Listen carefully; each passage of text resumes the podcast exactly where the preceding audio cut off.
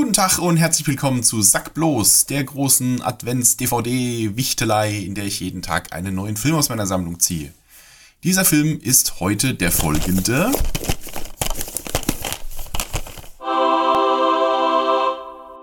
Asterix Sieg über Cäsar. Hm. Irgendwie ziehe ich nur Filme, die auf CD ich schon mal einen Podcast gemacht habe. Nach Star Wars und dem Hobbit kommt jetzt Asterix. Da habe ich nämlich auch, ich glaube, das war mein erster Podcast mit Parappa, den ich je gemacht habe. Damals auf seinem Kanal. Ähm, verlinke ich euch hier. Da haben wir einen Podcast über alle klassischen, also alle 2D Asterix-Filme gemacht. Mit ein bisschen Ausblick auf den, auf den ersten 3D-Film. Ähm, stört euch bitte nicht an meiner Stimme in diesem Podcast, denn da hatte ich noch ein altes Mikrofon. Das klingt noch so ein bisschen dosentelefoniger, als es jetzt der Fall ist. Äh, ich hoffe, es geht. Aber in aller Kürze jetzt über Asterix Sieg über Cäsar. Wenn ich die handgezeichneten Asterix-Filme ranken sollte, dann wäre der irgendwo im Mittelfeld, glaube ich. Also ganz oben ist selbstverständlich Asterix erobert Rom, dicht gefolgt von Asterix bei den Briten. Ähm, ganz unten befindet sich Asterix bei den Wikingern und Asterix in Amerika und äh, ja, so in der Mitte sind so die Asterix-Sieg über Cäsar und wie ist der andere? Operation Hinkelstein. Das sind ja auch die beiden Filme, wo sie versucht haben, zwei Asterix-Bände in einen Film zu quetschen. Das hat mal mehr, mal weniger gut funktioniert. Bei Sieg über Cäsar hat es, ähm, würde ich sagen, hat es sich angeboten, weil wer die Hefte kennt, die, die zwei Hefte, aus denen der Film besteht, sind Asterix als Gladiator und Asterix als Legionär. Und beide Geschichten haben einen ähnlichen Grundaufbau. Halt irgendwie Asterix und Obelix reisen nach Rom und müssen jemanden retten ist jeweils jemand anderes. Ähm, bei Asterix als Gladiator müssen sie Trubadix retten, der entführt wurde. Und bei Asterix als Legionär geht es um, um, diese, um dieses Pärchen hier oben, äh, Barbie und Ken. Und ja, diese beiden Stories haben sie halt eben, die, die lassen sich ganz gut kombinieren. Insofern war das naheliegend, dass sie da irgendwie diese beiden Stories nehmen und da einen Film draus machen. Der Film ist okay. Ich habe nichts gegen den Film. Ich guck den auch, ich kann den auch so weggucken, aber er hat irgendwie auch nichts Besonderes, finde ich. Er hat nicht so diesen, dieses Herausstellungsmerkmal. Ich meine, als Gegenbeispiel Asterix erobert Rom, der Film ist vollgepackt mit ikonischen Charakteren, mit Zitaten, ja, mit, mit Sprüchen, die auch Leute kennen, die den Film nie gesehen haben, so, so sprich, Stichwort das Haus, das Verrückte macht und Passierschein A38 und sowas.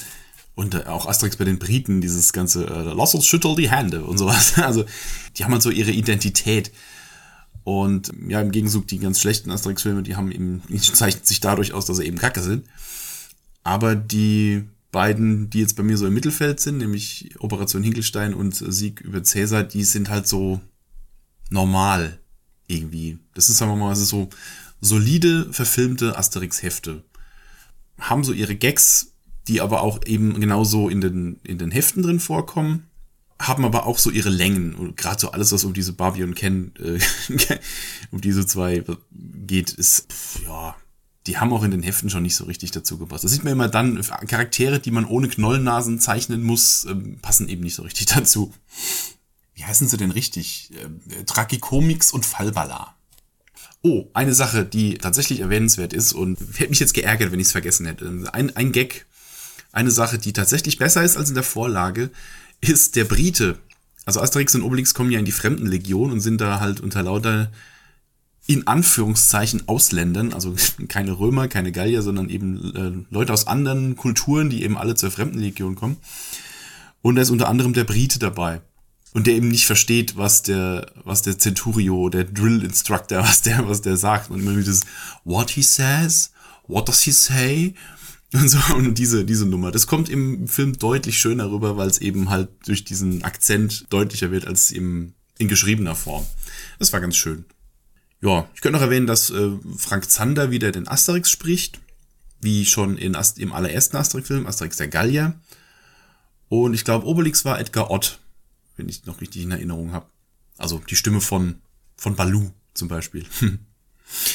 ja, Asterix Sieg über Cäsar. Wie gesagt, solider Asterix-Film, macht nichts verkehrt, macht aber auch nichts grundlegend Neues und Tolles, was ihn jetzt über alle anderen heben würde. Aber ja, wer Asterix-Fan ist, kann ihn gerne gucken und hat ihn wahrscheinlich auch schon geguckt. Insofern. Für mehr Asterix-Infos äh, verlinke ich euch auf jeden Fall den Podcast von Barappa und mir. Da äh, reden wir, wie gesagt, über alle Asterix-Filme bis hin zum ersten 3D-Film. Da kriegt ihr das Ganze nochmal in ausführlich. Tja, beim Teutates, das war's schon mit äh, Türchen Nummer 17. Dann hören wir uns morgen zum nächsten Türchen. Bis dann dann. Mir Platz.